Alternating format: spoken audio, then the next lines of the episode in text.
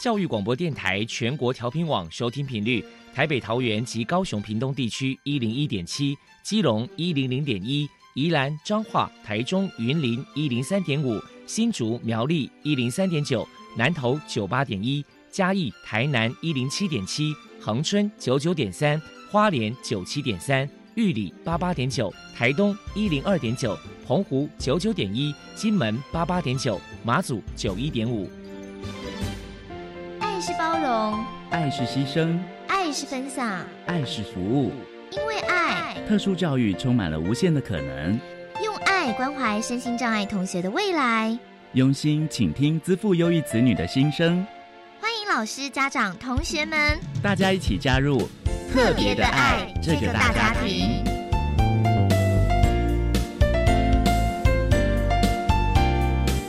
本节目由教育部学生事务及特殊教育司指导，国立教育广播电台监制。欢迎收听。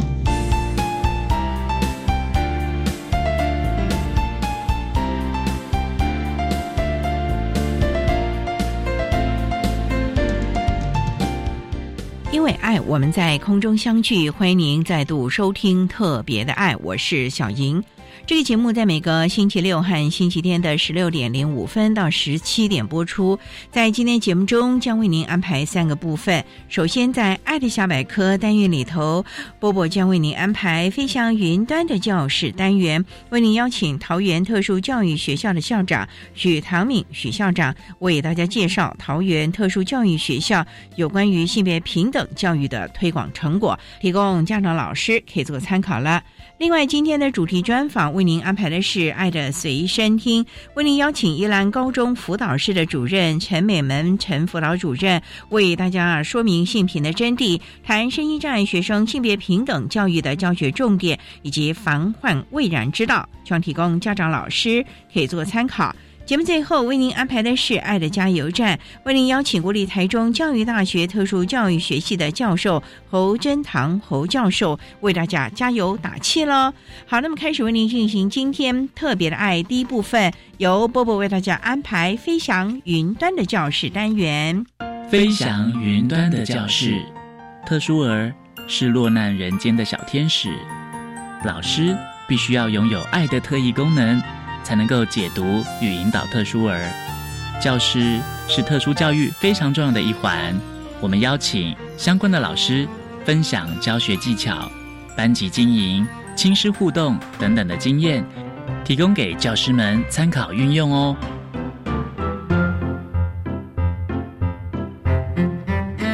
Hello，大家好，我是 Bobo，欢迎收听飞翔云端的教室。今天我们特地请到了。桃园特殊教育学校的校长许唐敏先生来跟大家谈一谈性别平等教育的推广成果。首先，我们先请许校长来谈一谈桃园特殊教育学校实施性别平等教育有多久的时间了？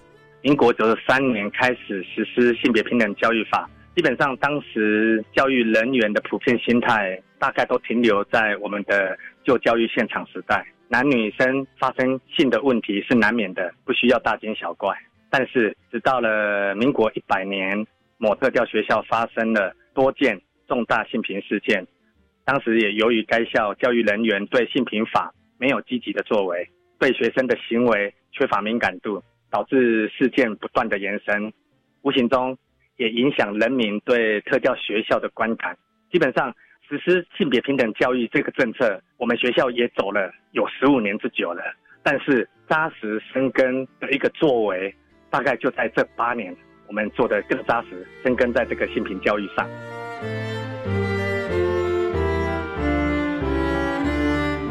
为了推广性别平等教育，徐校长表示，学校曾经举办过以下的活动。我们学校的活动，我大概分成两个部分，就在关于我们教师的部分哈，参与调查小组研习活动。就本校目前就有五位调查小组人员，这列入教育部调查人才库的委员。他除了可以调查本校的性平事件，也可以帮助其他学校的调查。再来，本校有六位教师是取得八小时防治研习的证书。就是当我们学生确认需要接受矫正教育的时候，他们都可以立即协助来为学生上课。还有就是我们每学期的校务会议当天，我们都会邀请专家学者为我们全校的同仁办理性平讲座，提升性平意识。在学生的部分，大概也是从我们功能较高，经过导师评估可能会有性别问题的学生，我们的辅导室会安排实施以个别辅导、小团体辅导、大团体辅导的课程，以及每学期会邀请专家学者来举办学生的。三次以上的多元性别讲座，还有每班每学期的课程需融入四小时以上的性别议题。我想在这个部分教导学生相关性别议题内容，提升学生认知，预防事件发生。这边在做的部分哦，我们都非常努力的在深耕这个区块。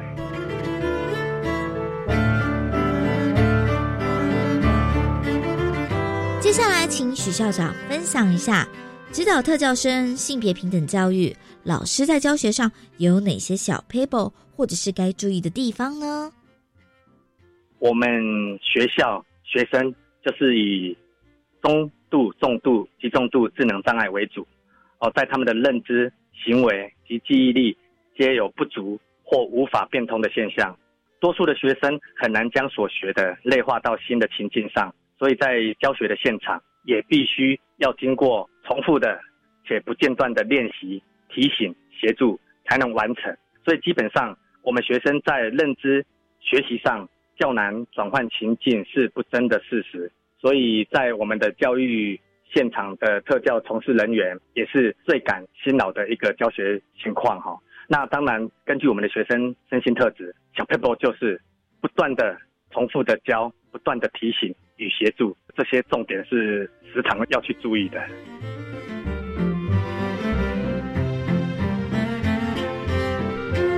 性别平等教育要从家里做起，针对家长的教养上，到底该注意哪些事情呢？在这个部分，家长大部分的观念，只要不教，孩子就不会。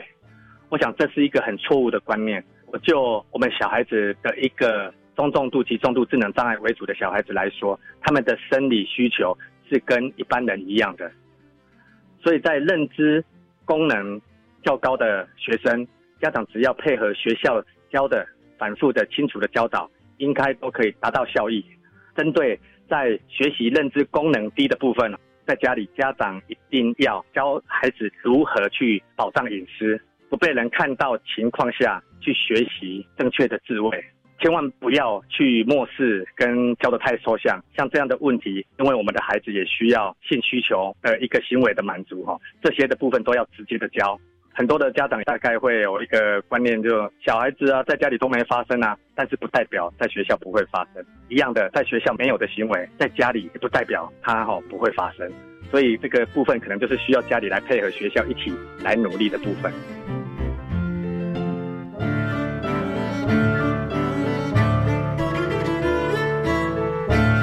一下许校长，未来学校在推动性别平等教育还有哪些计划呢？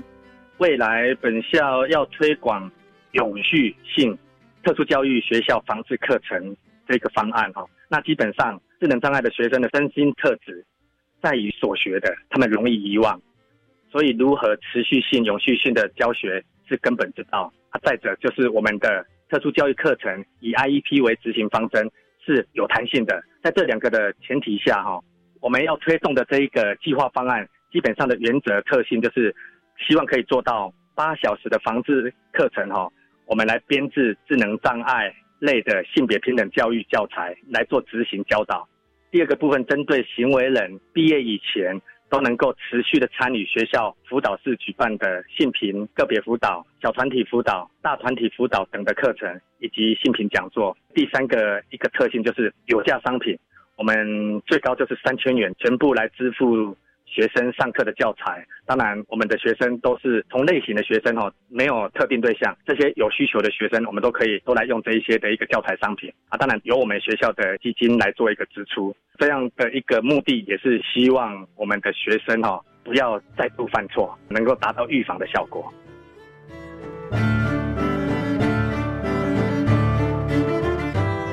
再来，我们就请许校长破除一下一般大众对于性别平等教育有哪些错误观念。从我自己的观点啊，我觉得大众可能真正害怕的是，认为多元性别可能就有点等于同性恋，但是在谈性别平等教育，可能也有人认为就是在强调学生成为同性恋，像这样的一个观念，它是错的，因为同性恋不是学习而来的，同性恋它是一个与生俱来的。如果重视性平教育，实施多元性别。教育哈，可以让学生提早认识多元性别的存在，才不会在遇到的时候措手不及、不知所措。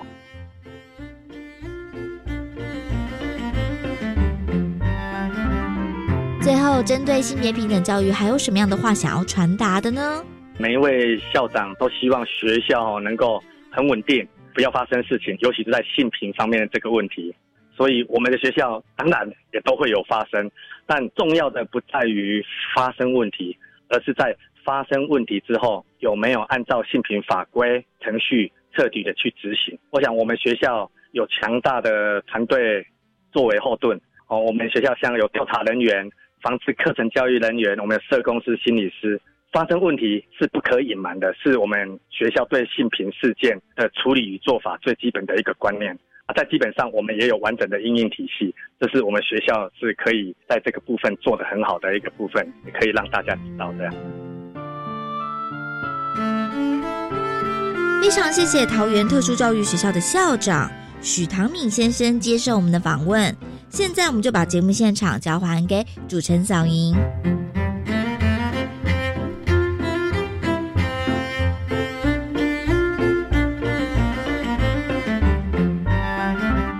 谢谢桃园特殊教育学校的许唐敏校长以及波波为大家提供了有关于桃园特殊教育学校针对性别平等教育推广的成果，期望提供家长老师可以做参考。您现在所收听的节目是国立教育广播电台特别的爱，这个节目在每个星期六和星期天的十六点零五分到十七点播出。接下来为您进行今天的主题专访，今天的主题专访为您安排的是《爱的随身听》，为您邀请宜兰高中辅导室的主任陈美门陈主任为大家说明性平的真谛，谈身心障碍学生性别平等教育的教学重点以及防患未然之道，希望提供家长老师。可以做参考了。好，那么开始为您进行今天特别爱的主题专访，《爱的随身听》。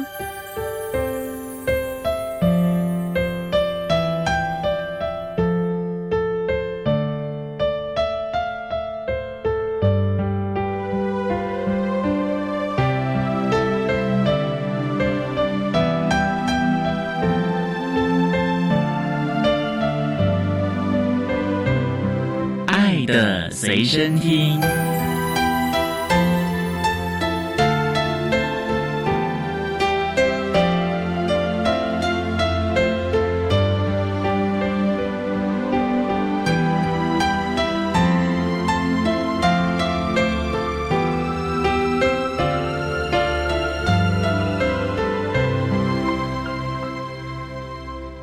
为大家邀请到的是宜兰高中辅导室的主任陈美门老师，老师您好，主持人好，各位听众大家好。今天要特别邀请主任为大家来说明性平的真谛，谈身心障碍学生性别平等教育的教学重点及防患未然之道。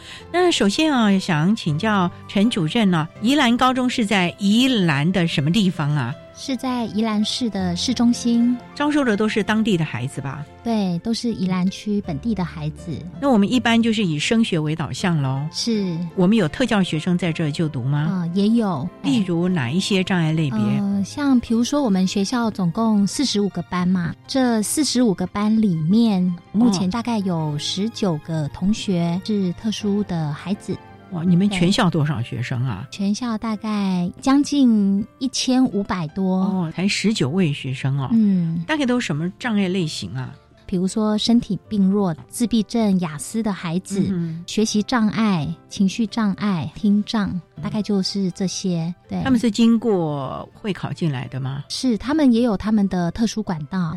OK，那也想请教主任，从事教育工作大概多久了？大概将近快二十年。哇，当初是辅导背景吗？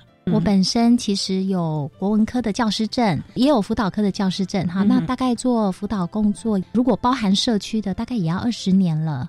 那怎么没有在我们所谓的社区做这相关的辅导工作呢？而要到学校？就是你有所谓的教师证嘛？是是是，其实应该是说教师是。本职啦，嗯，那另外因为我自己有辅导的背景，嗯，所以我也长期在救国团担任义务张老师，所以也做了蛮长时间的社区辅导工作。那高中学生在辅导会不会比较难呢？因为 小大人了呢，青少年嘛，然后。在宜兰高中之前，也其实，在两个不同学校待过，曾经也在高职待过一段时间。高职是特教班，特教班的孩子比较是智能障碍类的。综合职能科。对对对，其实有不太一样的地方，但我还是蛮喜欢跟这些青少年工作的，就是热情嘛，有这种活力的感觉了。我们今天要请您来谈的是有关于性别平等的这个议题啊，因为我们知道它就有什么性侵害啦、性骚扰啊，能不能为大家来厘清一下？这个部分呢，我简单的说一下哈，因为我除了在学校担任辅导工作之外，那另外从九十八年开始，也是教育部校园性平的专业的调查人，也是教育部的性平讲师的人才库里面的人员。我在宜兰县教育处性别平等委员会哈里面的一个委员，所以接触有关性品的部分是算还蛮多的。简单来说，刚才主持人有提到，就是像性骚扰，不管他是用明示或者暗示的方式做一些不受欢迎，而且又有性意味或者性别歧视的这种言辞或者行为，令对方就是让他人觉得，哎，他的人格尊严啦、学习呀的一些机会或表现受到影响，那这大概都有可能是性骚扰的一部分。所以他还是有这个不同了啊。好，那我们稍待再请宜兰高中辅导室的主任陈美门陈主任，再为大家说明性平的真谛，谈身心障碍学生性别平等教育的教学重点以及防患未然之道。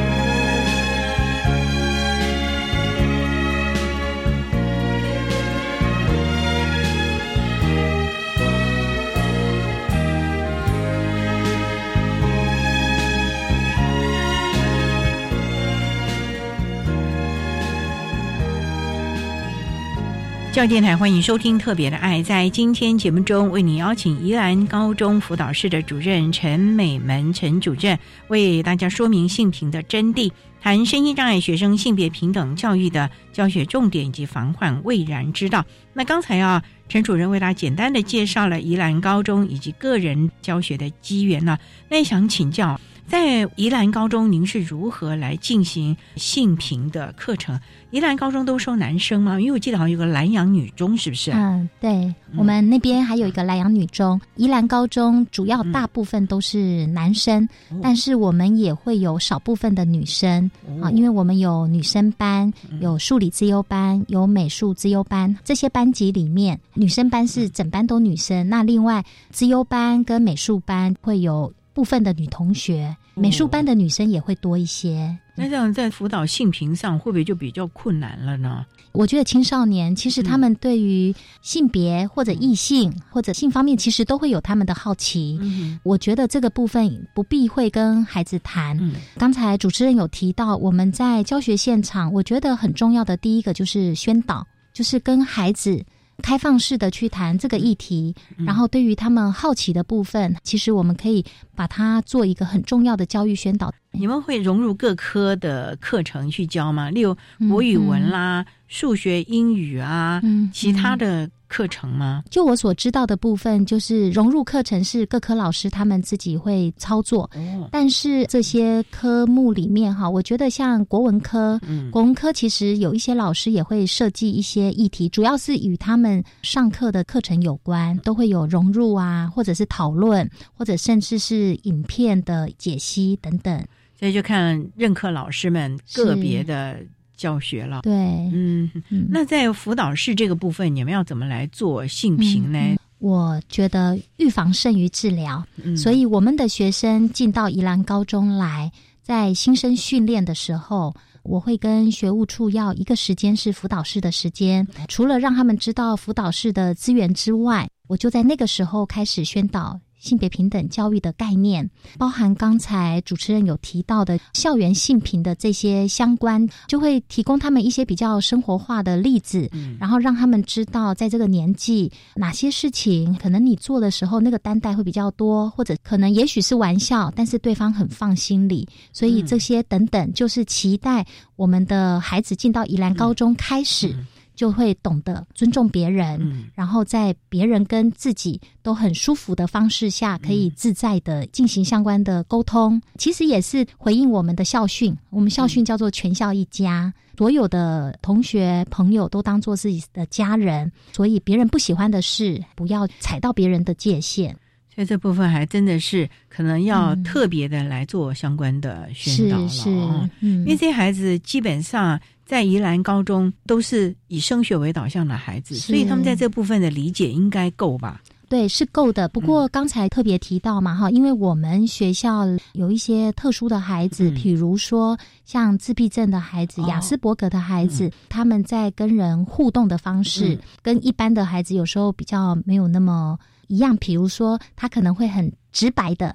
讲出他的想法，或者是他也许想要表达友好，可是他会去碰触。这个碰触，或者对某些人来说就 OK，可是有些人确实在身体界限上他比较敏感，所以这个部分其实还是需要教导他们有关于人际界限。所以你们会特别把他们抽离出来做辅导吗？我们所谓的那个辅导是这样哈，因为第一线一定是导师，因为班上如果有同学反映，导师应该第一时间会知道。导师知道之后，当然导师会在第一线有辅导，因为他们有他们的固着性，所以如果他们还是持续这样，导师就会寻求辅导室，或者我们有资源教师可以一起协助他们。辅导室这边扮演的就是可以跟个案谈话，资源教师这边可以透过比如说抽离式的课程，他会上有关人际互动、人际技巧的课程，然后来提醒孩子在人际界限上，每个人都会有不同的感受。嗯，对。这点非常的重要啊！好，那我们稍待再请宜兰高中辅导室的主任陈美门陈主任，再为大家说明性平的真谛，谈声音障碍学生性别平等教育的教学重点以及防患未然之道。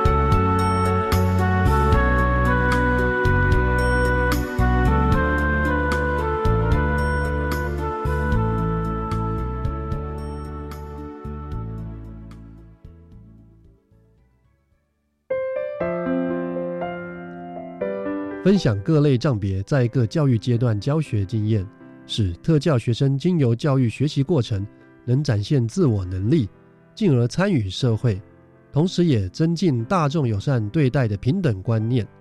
欢迎收听教育电台 Channel Plus 主题策展《特教天空》，建构宽广的未来。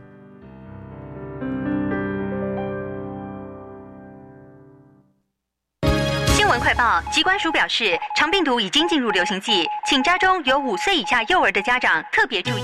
老公，你听到没？新闻说哦，说特别是家中有感染长病毒的幼儿，出现嗜睡、手脚无力、持续呕吐、抽搐等重症前兆病征，要迅速送医治疗。哎，那你刚回来有没有先洗手？如果没有，我可是不准你抱 baby 哦。是，老婆大人。预防长病毒，赢在勤洗手。以上广告由疾病管制署提供。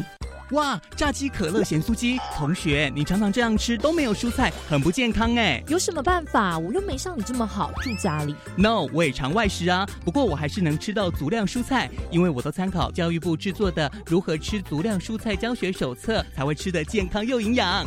从教育部学校卫生资讯网下载大专校院推动摄食足量蔬菜教学资源参考手册，让你外食没烦恼，健康饮食每一天。以上广告由教育部提供。管那么的水，落嘎西木啊！大家好，我们是欧开合唱团。您现在收听的是教育电台。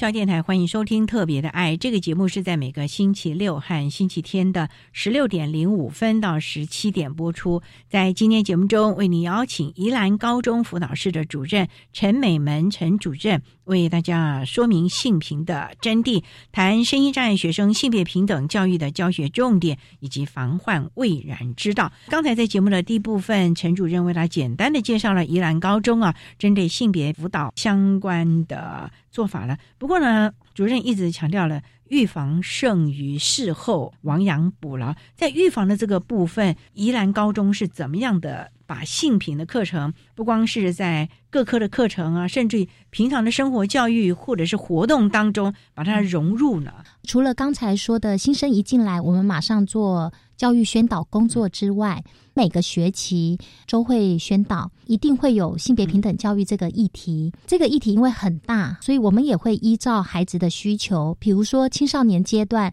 对于异性很好奇，所以我们也会拉，比如说情感教育为它的主轴。或者，因为我们要尊重多元，也会办理相关的性别平等教育的议题。除此之外，因为我觉得不光只是学生，教职员工也是一块，所以我们也会每个学期办理相关的教育训练。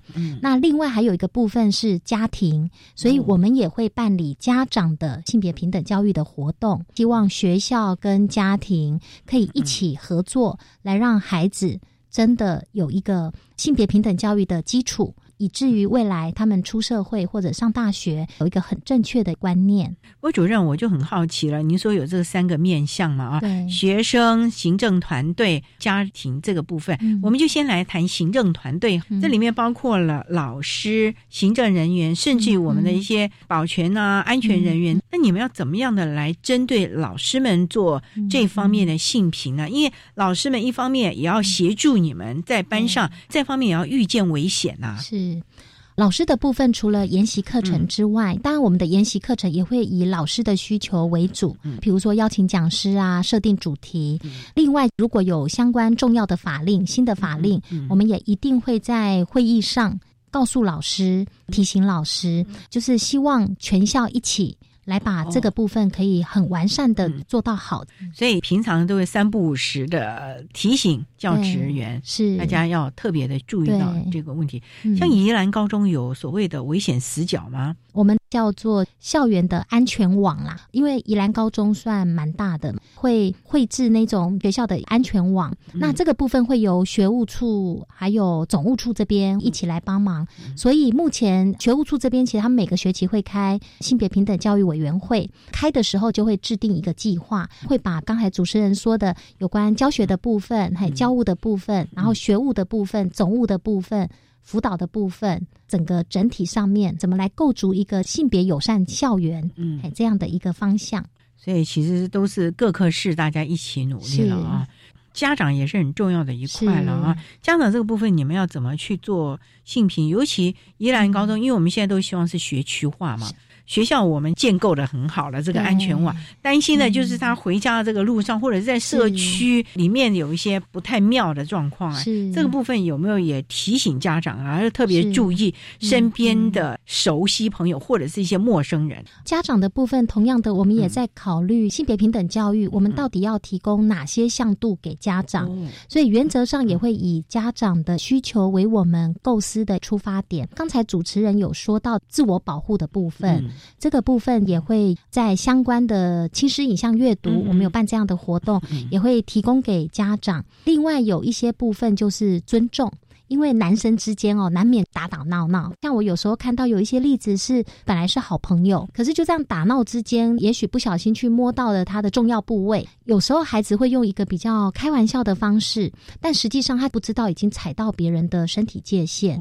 我觉得那个。观念的沟通，因为有些家长真的会听孩子说，就说就开玩笑的啊，有这么严重吗？嗯，可是现在都有所谓的性平法在保障每个孩子，所以如果对方觉得不舒服，觉得他被侵犯了，我们必须要很重视这样的声音。对啊，尤其未来哈进入职场社会了，嗯，这个分界线就更。注意了啊，是，所以家长这个部分也必须以身作则了。是，在家里也要尊重孩子。确实，因为我们也曾经遇过有家长，他会觉得有那么重要吗？孩子之间就是在那边抓来抓去，可是不小心抓到了重要部位，孩子还有对方的家长都认为他被骚扰了，而且因为这是一而再再而三的事，可是另外一方可能一直觉得说我们就在玩的啊，家长对于。这个要说他性骚扰会很难接受，不过因为会有一个调查的过程嘛，如果确定是的时候，我们就必须跟家长沟通。在学校里面，我们做的都是教育跟辅导，就是刚刚主持人说的，我们是希望让他培养一个正确的观念、尊重的态度，以至于未来他到大学或者他到职场。不会因为以为都可以随便都可以开玩笑，对，开玩笑就可以过去了。所以这样的一个概念，真的啊，可能在家庭这个部分，家长要以身作则，做最好的示范，是，否则的话。孩子是有样学样，而且这种所谓的不在乎啊，或者开玩笑啊等等，可能将来就会有很多很多的麻烦产生了啊。所以这点真的要我们要透过这样的一个机会提醒家长了。好，那我们稍待啊，再请宜兰高中辅导室的主任陈美门陈主任在为大家说明性平的真谛，谈身心障碍学生性别平等教育的教学重点及防患未然之道。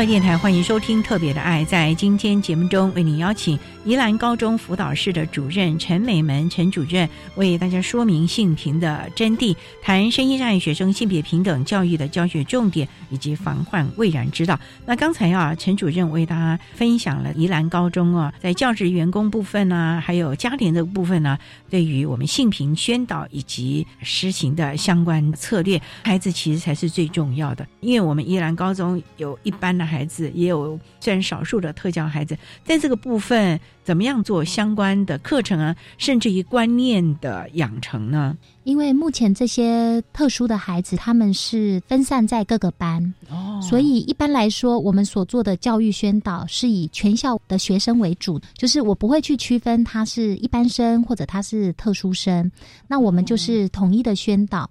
但如果导师有发现一些比较特别孩子的状况，会跟我们做一些联系，然后我们会一起来协助。比如说，我刚才说像。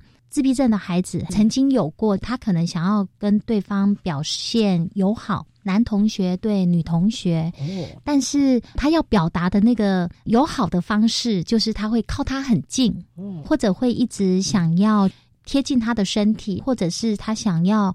闻它的味道或是什么，就会有一些他以自己的方式来做一个人际互动的一种方式，但是甚至是追求的方式。也许他对他确实有一些好感，但是这样第一个造成女同学的困扰，而且也会很害怕。可是如果同学直接告诉他说：“你不要靠我这么近。”好像他又很难在那么短的时间觉察到他有一点侵犯到别人的界限，所以这个时候辅导室就会跟那个资源教师一起合作，透过谈话提醒，还有另外我刚才说的，在资源教师这边会有一些抽离式的课程，特别告诉他在人际技巧、人际互动、人际界限的部分，还有相关法令的提醒，都会告诉孩子。以这个来说，女同学她会主动的寻求协助吗？对，一开始因为是班上同学嘛，所以提醒他跟导师说，甚至跟辅导老师说。那当然学校也会了解。但如果他的状况没有改善，您刚刚说的女同学她是当事人，她其实有权益去提出，如果她真的觉得她被性骚扰的话。而不是那一种开玩笑的，就是看当事人的主观感受啦。如果他觉得他是被性骚扰了，其实他就可以依他的程序提出申请。那学校收到这样的申请，一定会按照相关的程序去做后续的处理。像你们的程序是怎么样啊？应该是说，现在目前所有学校的程序就是第一个不一样。嘿，对，就是如果有孩子觉得他被骚扰。他可以提出申请。所谓的提出申请，就是学校会有一个窗口。那目前在我们学校的窗口，就是学务处的教官那边会有一个类似申请单，孩子可以把它写下来。这个申请单到了学校之后，其实学校需要有一个简单的通报。那个通报第一个是对上嘛，就是我们的直属单位国教署，这个叫校安通报。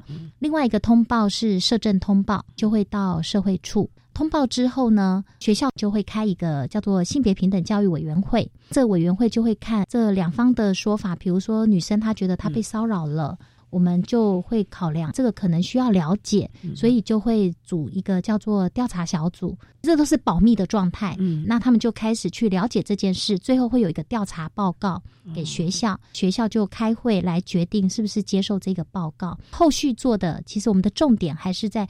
教育跟辅导，也就是倘若这个男同学确实对这个女同学有骚扰的行为，学校做的就是会是相关的教育，比如说安排几个小时的课程，然后另外就是辅导，透过辅导来协助孩子养成他正确的价值观跟相关的行为。当事人应该不是只有这个男同学，女同学是不是也得心理辅导一下？否则变成他心理的那个创伤、忧郁，可能他一辈子逃不掉。哎，对，所以我们的辅导会有当事人跟行为人的部分，哎，其实是会分开做相关的辅导。所以这个阶段一定是保密的吧？一定是保密的，否则的话，我看就没有人敢提出来了啊。所以在这个部分也想请教了，像这种情况，通常应该是。很好的处理了吧？学校一定会很谨慎、妥善的处理。就像刚刚主持人您说的，如果我们没有把保密做好，嗯。这件事情在处理的时候，其实不是只有那个行为人嗯。会受到伤害，这个当事人也会受到伤害，因为他压力其实也会很大。对啊，双方家长搞不好也介入了，是。甚至于亲友团也介入了，那就很麻烦了、啊，就反而更理不清这样的一个状况了啊。不过，主任，你一直提到我们教育和辅导是在学校这个阶段，是我们强调所谓的教育和辅导，你们会怎么来做？除了我们讲的宣导或者是给相关的课程之外，还有哪一些是我们讲的未雨绸缪？你千万不要到去亡羊补牢了啦。确实，我有想过这个部分，因为我们辅导室的辅导老师也刚好有生涯规划课跟生命教育课。我们发现，像性别平等教育，其实它最重要的那个精神就是尊重嘛。所以我们在生命教育课程里面，其实也会拉一些刚才我说的性别平等教育的概念，还有情绪控管的部分，还有情感教育的部分。我觉得是有一点像在拼图一样，然后把每一块都拼凑起来，让孩子成为身心完整的一个人。人，而当他是一个身心完整的人的时候，他也会去尊重另外一个跟他一样是身心完整的人。所以这个部分也是要未雨绸缪来做了啊，是提供我们的学校老师还有家长们共同的来注意了。好，我们稍待再请宜兰高中辅导室的主任陈美门陈主任，再为大家说明性平的真谛，谈身心障碍学生性别平等教育的教学重点及防范未来之道。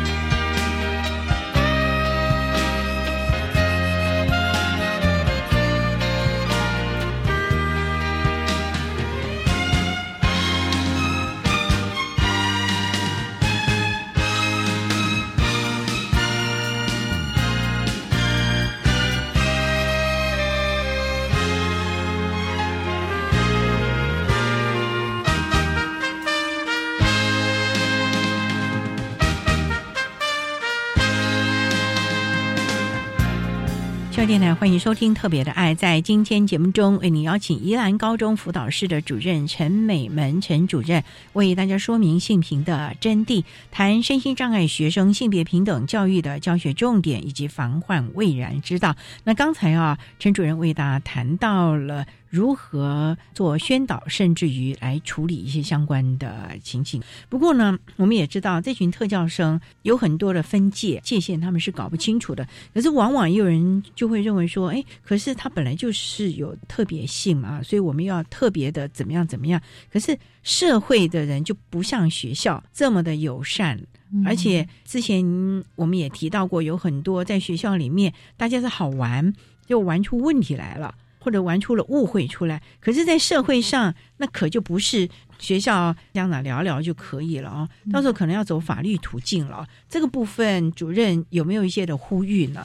我一直觉得，我们说不教而杀谓之虐，所以我特别强调教育跟宣导这件事情一定是必要要做的。如果都跟孩子说了什么样的状况，你不可以去侵犯别人，一而再再而三的提醒，但是他还是会侵犯别人。我们虽然会考量他的特殊性。但是我们依然也会对于被骚扰或者被侵犯的当事人的权益，也是同样的必须要保护他。我会觉得说，即便是特教的孩子，即便是特殊的孩子，请家长也一定要知道，我们要适时的引导孩子，然后特别提醒孩子，不能够因为他的特殊性毫无祭祀的。毫无规范的去侵犯别人，其实，在学校要做的教育，这是很重要的一块。当然，也需要跟家长一起合作，避免孩子未来出了社会，以为他是有特殊性，别人就应该理解他的特殊性。我觉得这是相对很困难的。所以，平常可能要从小在这个部分。观念啦，甚至整个的家庭教育、学校教育要怎么样来一起配合啊？因为你学校里教的很好，可是回到家里不是这么一回事的时候，孩子会有错乱。对对对对，嗯，其实学校也很需要家庭一起来合作。特别我刚说，就说类似自闭的孩子，其实让他们养成习惯是一件很重要的事。所以养成习惯是，比如说规范。那个规范其实他们是清楚的。我有发现以前的一些经验，就是其实你要跟他说清楚，什么可以做，什么不可以做。有些事情做了会怎么样？先把这个规范弄清楚，其实他们是可以进到他们的脑子里面去。接下来就是养成习惯。可是这个养成习惯，像刚刚主持人说的，他必须在学校是有这个习惯，回到家也是有这个习惯，一标准的，是而不是说在学校不可以，但是在家里随便他。那这样他确实就会混乱，而且更难帮他养成一个规范跟习惯。防患未然之外呢，如果真的不幸的话，那在这个部分该怎么办呢？如果真的发生了，学校一定要保护学生的安全，一定是以保障学生的权益、他的安全为最首要的概念嘛。所以，我们都会告诉孩子，比如说性骚扰，如果你觉得别人有意无意做一些让你觉得有性别歧视或者性意味的，就是要告诉孩子，他们可以求助的管道。还有他可以申请的窗口，这个我们都会告诉孩子，因为这是他的权益。不过呢，我也很好奇的，因为像宜兰高中比较是属于一个社区型的高中了啊。那在这个附近的社区的环境，你们有特别去帮孩子过滤或者是防范吗？例如友善商店啊，或者是警政机构，甚至于邻里长、村长。因为我们其实，在学校，我们之前提到了安全网是非常强的，就怕他回家，整个社区。刚好趁戏。那那这怎么办嘞？确实，我们有一个校外会嘛，那校外会都是跟学校的学务处啊、教官这边有长期的联系，所以有时候他们就会到社区去做一些查访啊。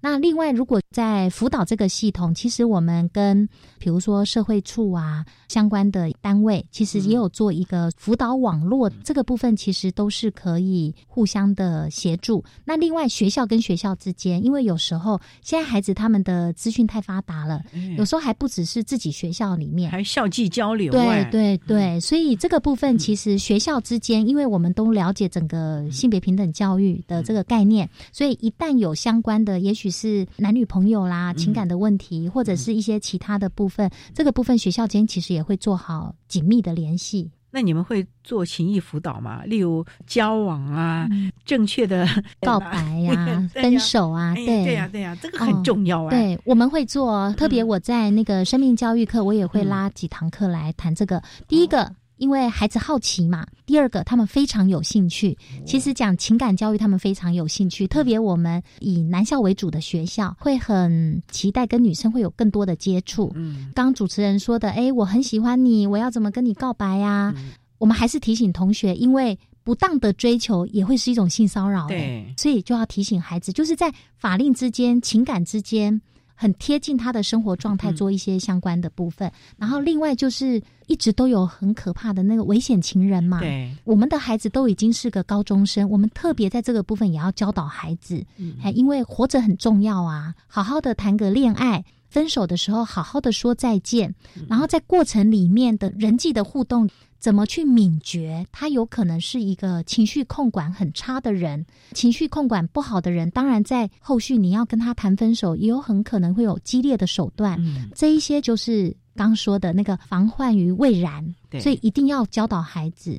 所以这个部分还真的是要从一开始就要在每个阶段，好好的提醒孩子，建构孩子这样的一个观念，以及自我保护，甚至于。呃，正确的和他人相处。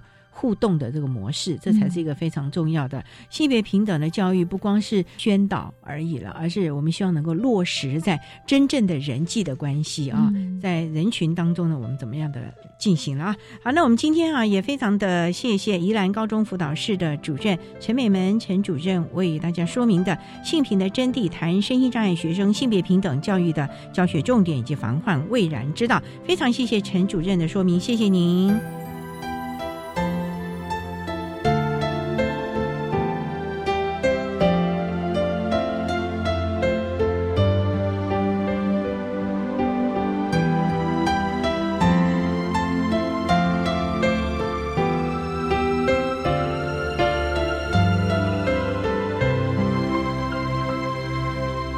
谢谢宜兰高中辅导室的陈美门辅导主任为大家针对的身心障碍学生性别平等教育的教学重点，还有防患未然之道所提供的呼吁以及建议，希望提供家长、老师还有同学们可以做参考了。您现在所收听的节目是国立教育广播电台特别的爱节目，最后为您安排的是爱的加油站，为您邀请国立台中教育大学特殊教育学系的教授侯真堂侯教授为大家加油打气喽。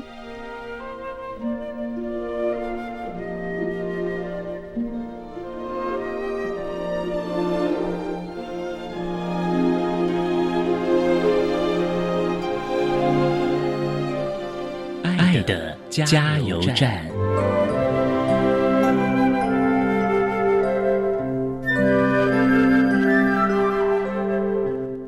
听众大家好，我是任教于台中教育大学特教系的侯真堂。针对今年本校承办教育部学特师主办的一百零八年大专身心障碍学生创造性艺术表达体验夏令营，我们有下列意义跟期待。第一个就是。平常同学们上课啊，准备功课啊，或者是作业跟考试啊等等，都十分的忙碌，也很有压力。所以我们很期待利用这个暑假的期间，鼓励同学们参加这一次的夏令营，可以放松一下心情，调剂一下心情，也可以有很不同的一个学习跟体会。那我们今年。举办的时间是七月十六号到十九号，希望在这一次的活动当中，大家能够有多元丰富、知性跟感性的艺术活动的一个体验，也可以启发我们的创造力，认识一些新的朋友。同时，我们也可以到日月潭走一走，到广兴治疗做 DIY 的一个拓印体验。更期待透过这一次的活动，大家更喜欢艺术，那接近美好的东西，那把这样的心情。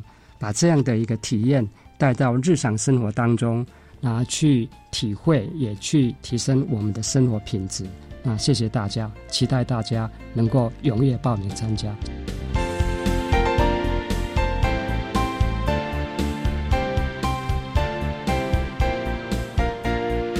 今天节目就为您进行到这了，感谢您的收听。在明天节目中，为您邀请国立台中教育大学特殊教育学系的教授侯真堂侯教授，为大家说明蓝天碧海的遨游，谈大专身心障学生创造性艺术表达夏令营的相关资讯，希望提供家长老师可以做个参考了。